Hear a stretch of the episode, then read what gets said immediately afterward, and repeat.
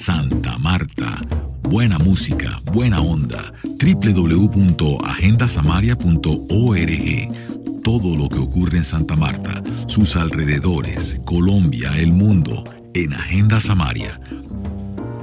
El resurgir del Teatro Santa Marta ha sido una inyección de vitalidad para el entusiasmo de una ciudad que disfruta todo lo que le ofrecen.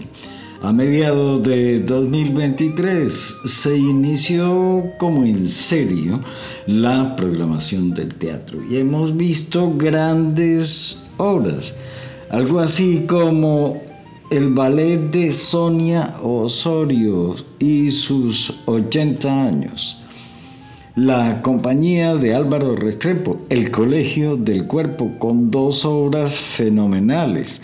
Y no podemos dejar de lado a el debut de Germán Jaramillo y Laura García en la obra de Gabriel García Márquez, El coronel no tiene quien le escriba, montaje de Jorge Ali Triana y su hija.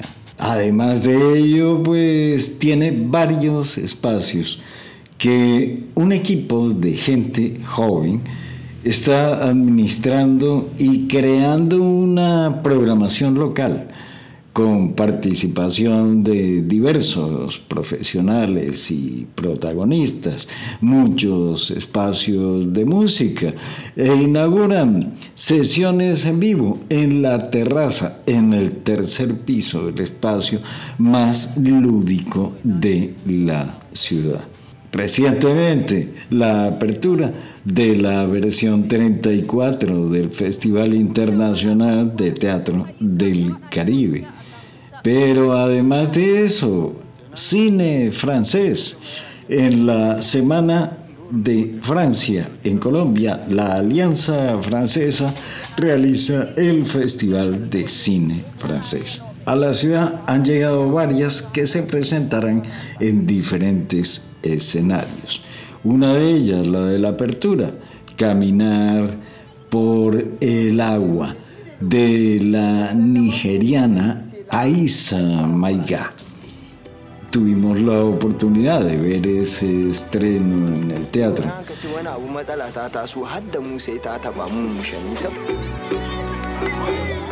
don hadda ni wannan matsalan ta shahe mu mu duk matsalan mu ne mu duka mu sai ba marce sirlo oui certainement Pourquoi aujourd'hui ce n'est pas comme avant Pourquoi il n'y a pas d'eau C'est ça qu'on appelle le changement climatique.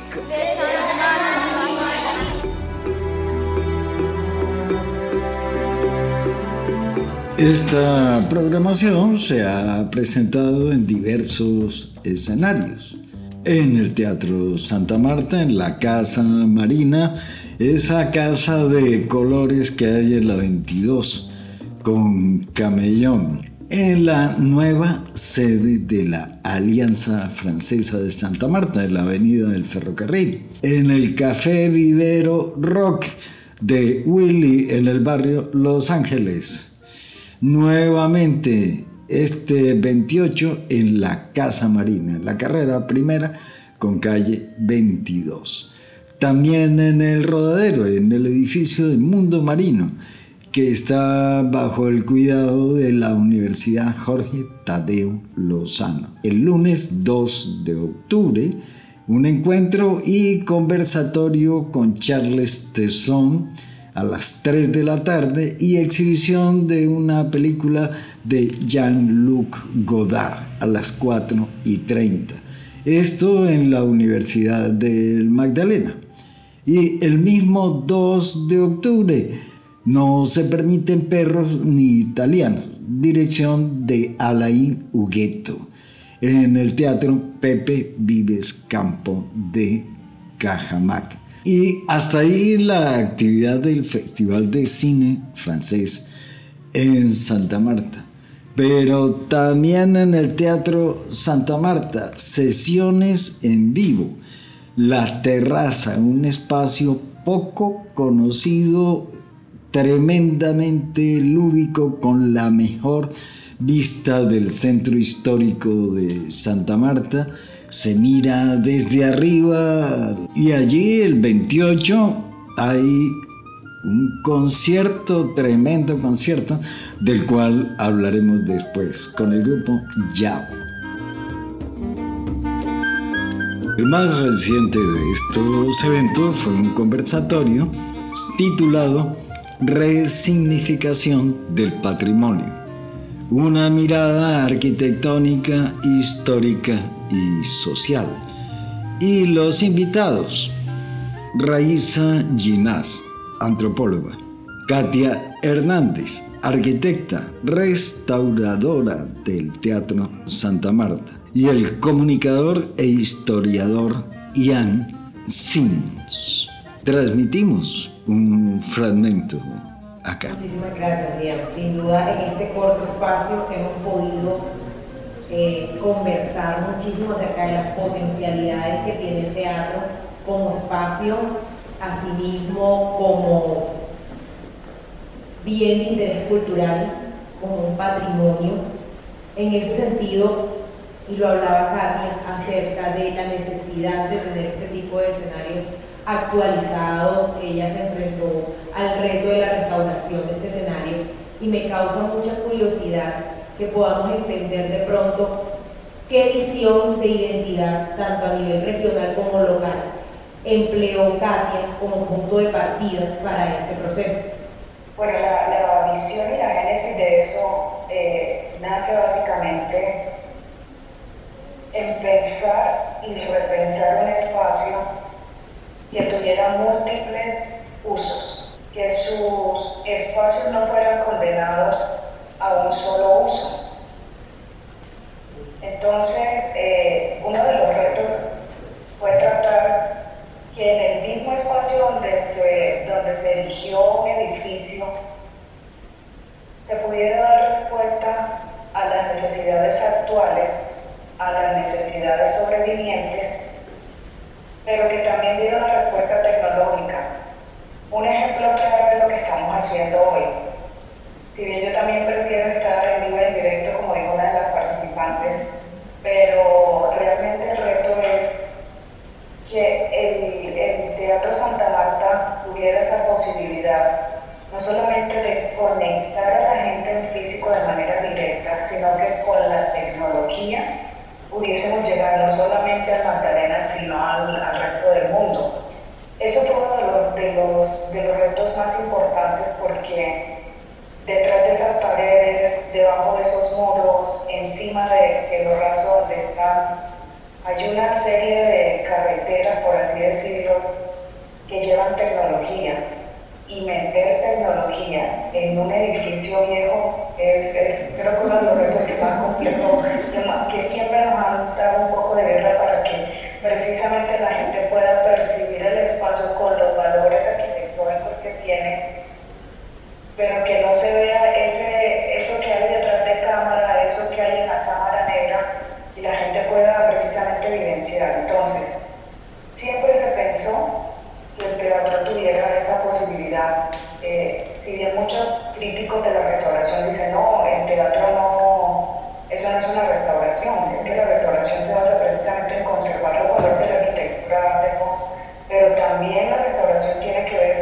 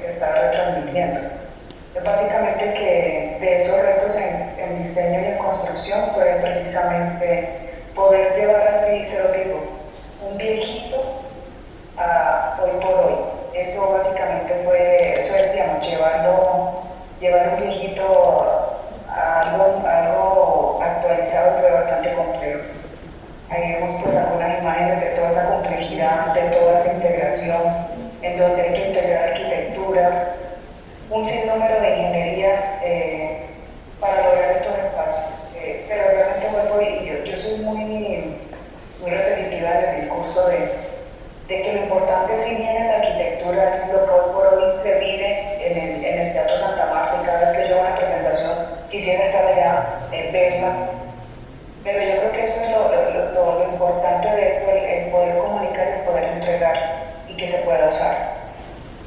Muchísimas gracias, Katia. Sin duda, darse la tarea de pensar en un espacio dinámico y adaptable a diferentes expresiones artísticas y culturales. Eh, va a jugar un papel muy importante en la sostenibilidad y relevancia del teatro en la actualidad y en el futuro.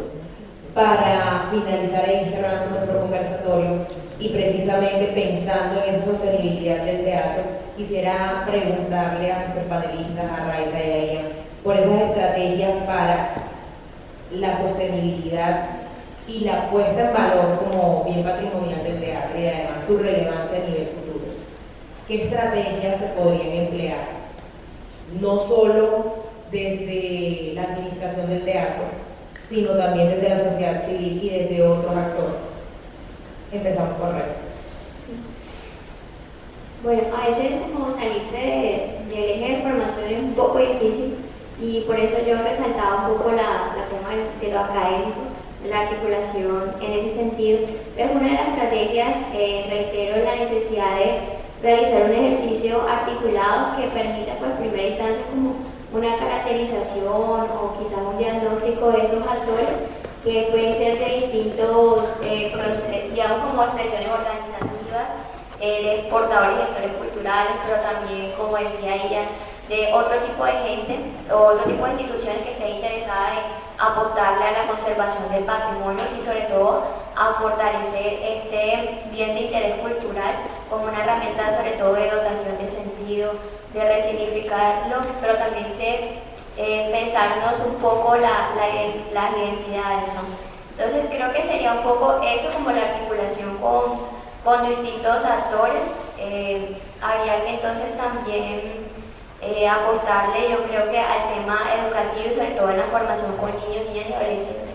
Una de las claves y de lo que uno encuentra en, digamos, como en los municipios o en los territorios donde hay procesos en los que se conservan las tradiciones culturales y hay un fuerte arraigo, viene de un proceso de formación desde que son niños. Ahorita, por ejemplo, eh, la semana pasada realizaba un recorrido por, por el departamento de Sucre y uno encuentra que hay procesos de formación de niños desde los dos años. Y eh, uno de, los ejercicios también chéveres de la salida fue que las dos estudiantes de ese departamento fueron parte de las guías y eh, digamos una de las cosas que resaltaba es como el amor y el orgullo que sentían de presentar su tierra y las tradiciones culturales que representan ese territorio. Entonces yo creo que hay que apostarle en ese sentido a fortalecer como ese arraigo cultural que sé que se ha venido realizando desde, desde el teatro, desde los entes territoriales que se le ha apostado mucho eh, por fortalecer como también la oferta cultural que hay en el, en el Santa Marta y, en el departamento del Magdalena. Retomando lo que dice Raiza, formación de públicos. Apostar a la formación de públicos en todos los niveles, especialmente en el sector educativo, y poder conectar con otras iniciativas que ya están en proceso eh, en el territorio. A propósito que está el profesor Adriano Guerra, mencionar.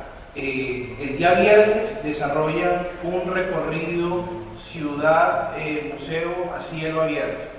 Conectan la ciudad o los diferentes puntos del centro histórico y eh, a partir de unas representaciones y a partir de eh, una serie de, intervenciones de, profesores del programa de Historia y Patrimonio, se empieza eh, con públicos, por ejemplo, de los colegios del distrito de Santa Marta, a entender los diferentes espacios que confluyen en el centro que conectar el Teatro Santa Marta, hacer, aunar el esfuerzo para poder conectar esa agenda, ese esfuerzo que es muy importante y que ya lleva mucho tiempo, conectarlo también con eh, esa necesidad de crear y de construir un sentido de eh, pertenencia, de identidad en, públicos de todo tipo, pero sobre todo en los, en los colegios, de lo que significa este espacio. Y también si utilizamos las, los, diferentes hitos que a lo largo de la historia eh, han tenido como eje eh, este Teatro Santa Marta a partir de una curaduría, de un trabajo más en profundidad de investigación, poder construir eh, dispositivos narrativos que permitan conectar con públicos no especializados eh, sobre eh, cuál ha sido el papel de este escenario a lo largo de, toda su historia, los últimos 80, 70 años de, existencia. Poder hacer ese, esa, esa, esa construcción de dispositivos también ayuda mucho a que los públicos eh, empiecen a, a, ver no como listo, se construyó el espacio, quedó muy bonito, algún día iré porque lo siento lejos de mí. Hace parte de la historia de mi territorio, hace parte de la construcción de una visión de identidad que se ha ido formando o deformando a lo largo de, eh, del último siglo con diferentes perspectivas y que el teatro también de alguna forma eh, puede también entrar a dialogar en ese sentido. O sea, yo creo que por esa línea pueden hacerse eh, esfuerzos que no solamente vinculan el esfuerzo, eh, reitero, de la administración o de los, o de los actores de, la, de la institucionalidad, sino las otras iniciativas a partir de lo que tú planteabas, ese mapeo inicial de, hombre, qué está haciendo el otro para también resignificar el espacio donde se encuentra este teatro y poder aunar esfuerzos y no solamente ser una iniciativa muy valiosa que lleva mucho tiempo, sino poder apoyar, hacer parte y eh, desarrollar una, dinámica de apropiación mucho más fuerte en nuestra ciudad. Sin duda no es un camino sencillo, esa dinámica de apropiación, ese proceso de construcción de, público. Y, solamente para decir eso, solamente eso, lo que tú estás diciendo, estás en lo cierto, es un proceso y hay que pensarlo a largo plazo, no de metas de un cuatrenio o de un sexenio o nada de por el estilo, no plantearnos un proyecto para desarrollar, a veces los plazos de la administración pública exigen a corte del 31 de diciembre del, año en curso, pero eh, buscar la manera de poder, sal, de, poder pasar eh, esas, esas eh, barreras administrativas que son a veces insalvables y que por ejemplo cuando miramos desde el histórico, este, este teatro la vivió en su inicio durante muchos años para poder llegar a construirse y terminarse y en los últimos años a partir de unas directrices nacionales que también tuvo una demora, unos, unos retrasos, una, eh, una conexión particular en esos, en esos dos hitos, pero poder pensarse que esto no es eh, a corte de dos, de tres meses o, listo, es un proceso de largo aliento. En gestión de procesos culturales siempre hay que pensar en largo aliento y en frutos que no veremos en el inmediato, pero que los vamos a ir observando en la medida que pase eh, el tiempo.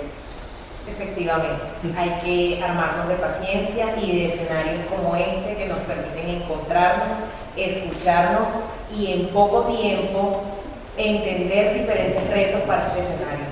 En este punto, realmente tenemos que decir que se destaca el profesionalismo, que el equipo de gente joven que maneja el teatro ha adquirido una experiencia en el terreno y además hacen una excelente gestión.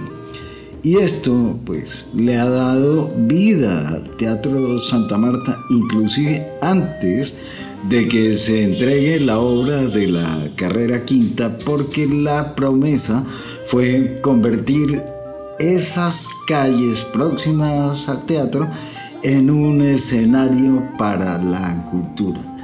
Por la noche va a haber actividad cultural ahí frente al teatro. Y esa es una realidad que esperamos todos los amarios para disfrutar este espacio. Invitación para el 28 a sesiones en vivo con Rolando Sánchez, con Fernando Linero, con el grupo Yao y presentarán su nuevo trabajo discográfico llamado Sierra Fresca. Tú puedes patrocinar las producciones de Agenda Samaria en el botón rojo de Patreon hay varias opciones de auspicio y una categoría especial para imprimir un póster con imágenes exclusivas de Agenda Samaria, entre otras opciones. Haz clic en el botón rojo de Patreon que encuentras en nuestra web agendasamaria.org. Septiembre mes de las lluvias en Santa Marta y en cada festival de teatro. Llueve porque llueve, pero para la apertura de esta versión 34 del Festival Internacional de Teatro del Caribe, el aguacero fue mayúsculo la noche de la inauguración. Recordemos con la obra Frida enamorada. Toda una revelación y un acierto para apertura del Festival de Teatro. Eh, y bueno, gracias por estar Teatro Santa Marta en medio de, esta emergencia de esta tarde de hoy, que fue de verdad muy fuerte eh, esta lluvia que ha dado en la ciudad.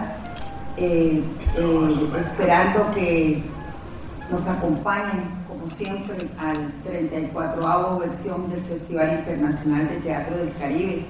Con mucho cariño lo hacemos todos los años. Eh, intentamos que Santa Marta sea una ciudad global. Traemos espectáculos y artistas y académicos de diferentes partes, especialmente de Latinoamérica, que vengan a, nuestra ciudad y nos muestren sus culturas, sus saberes eh, y sus formas de vida que hacen parte también de nuestra integridad samaria a puertas de los 500 años, que ya es histórico, ya, ya es patrimonio de la ciudad de Santa Marta, hace dos años nos declararon patrimonio de la ciudad, estamos muy honrados también con, esa, con eh, eh, ese título que, que nos pone a trabajar mucho más por por este festival y por la ciudad. Y bueno, que nos sigan acompañando en estas 45 funciones que tenemos, eventos de, todo, de todos los niveles en el Centro Cultural del Magdalena, uno de los emblemáticos espacios que hemos construido hace 12 años contra viento y marea. Hemos construido ese espacio para que sea una fábrica de creación de artistas y que innumerables artistas de la ciudad internacionales y nacionales pasan por ahí. Muchísimas gracias y disfruten la función. Estamos en el Teatro Santa Marta, el día de la apertura del Festival Internacional de Teatro del Caribe, con los mexicanos. Y realmente se han vivido situaciones dignas de, de una ciudad con dos teatros de estatura profesional y de mucha calidad que otras ciudades desearían tenerlos. Y la respuesta del público, tenemos que decirlo, pues realmente no es como la esperada acorde a la inversión. Eh, traemos de nuevo a la gente de México porque ellos han continuado con sus charlas y contacto con el público desde Belafonte. Eh, ponemos la dirección porque se aplazó eh, la primera conferencia terapia, pero de todas maneras vale la pena que usted asista. Esto pasó el día de la apertura, en la participación del público súper cálido. Y pues infinitas gracias, infinitas gracias. ¿Alguien quiere decir algo? No sé si alguien, si alguien quiera expresar algo que sintió en este viaje, en, este, en esta experiencia, ¿qué, ¿qué les pareció? ¿Nos pueden compartir? Pues porque es un festival de artes, ¿no? Entonces este diálogo es importante para los artistas, para ir también nosotros sabiendo qué pasa con ustedes, ¿no? Aquí ella va a compartir algo. Si ¿No? nos pueden prestar un micrófono, ah, ah a, hay un micrófono. Eh, realmente fue una experiencia maravillosa.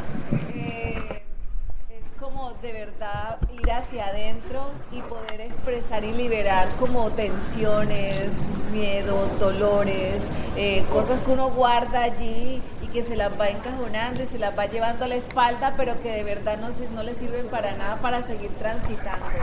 Entonces les quiero agradecer porque la obra realmente fue maravillosa eh, y la disfruté muchísimo. Creo que solté un par de lagrimitas, pero creo que eso es parte como del sanar y liberar.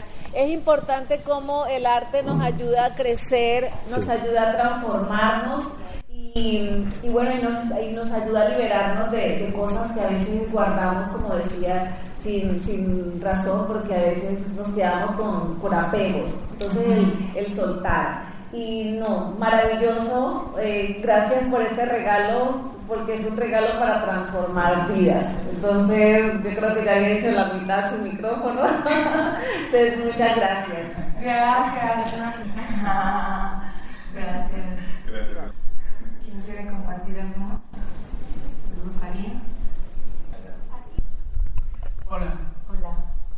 Este, yo te quería decirle muchas gracias porque yo venía muy triste porque alguien muy importante para mí no pudo venir.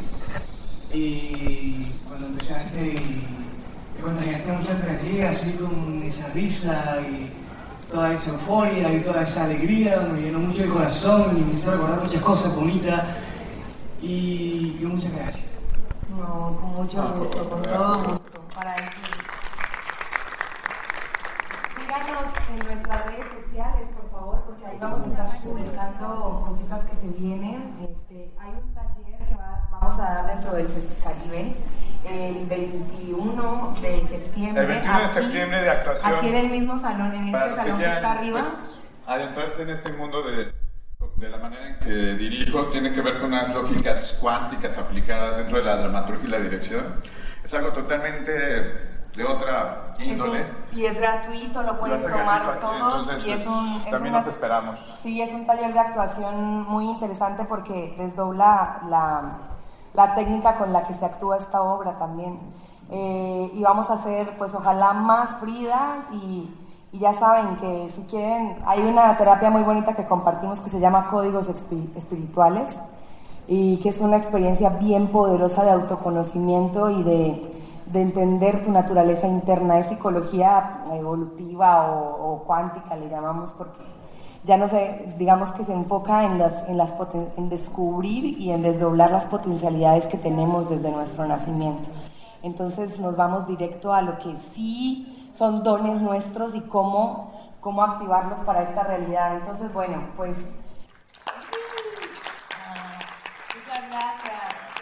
Estamos en redes sociales como Frida Enamorada y Experiencias Sublimes, cualquiera de las dos. Eh, recuerden enviarnos la información de su boleto para que puedan participar en la rifa. La rifa la vamos a hacer al final de nuestra gira. Eh, cuando sea ese momento, esta guitarra se queda en Colombia. Entonces, eh, pues aquí el maestro José Luis es el director, el dramaturgo, también con él cualquier duda, cualquier información y si por allá afuera quedan todavía molitos y salsistas, éntrenle, que no se quede nada. Este, y pues que tengan hermoso camino y mucha luz en su, en su, en su vida, en su, en su interior. Y aquí estamos. Muchas gracias. Gracias.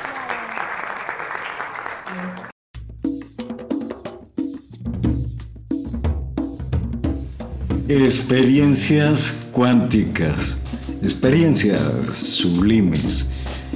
Recuerden que esto está pasando Frida enamorada, en Belafonte, calle 12, 1C50, al lado de la casa del recordado Pepe Alzamora. Tú puedes patrocinar las producciones de Agenda Samaria. Haz clic en el botón rojo de Patreon que encuentras en nuestra web agendasamaria.org. Y cerramos este informe con la invitación extendida para naturales y visitantes. Gira Caribe llega a Santa Marta, la Orquesta Sinfónica Nacional de Colombia, que invita a su concierto gratuito en nuestro municipio. Miércoles 27 de septiembre, 7 de la noche. Llegue temprano. La música de este podcast es una creación de el también poeta Fernando Linero Montes, quien, recordemos, será protagonista el 28 del espacio en la terraza de sesiones en vivo. Agenda Samaria, el pulso de Santa Marta, vibrante, universal siempre nuevo. Agenda Samaria, realiza Juan José Martínez.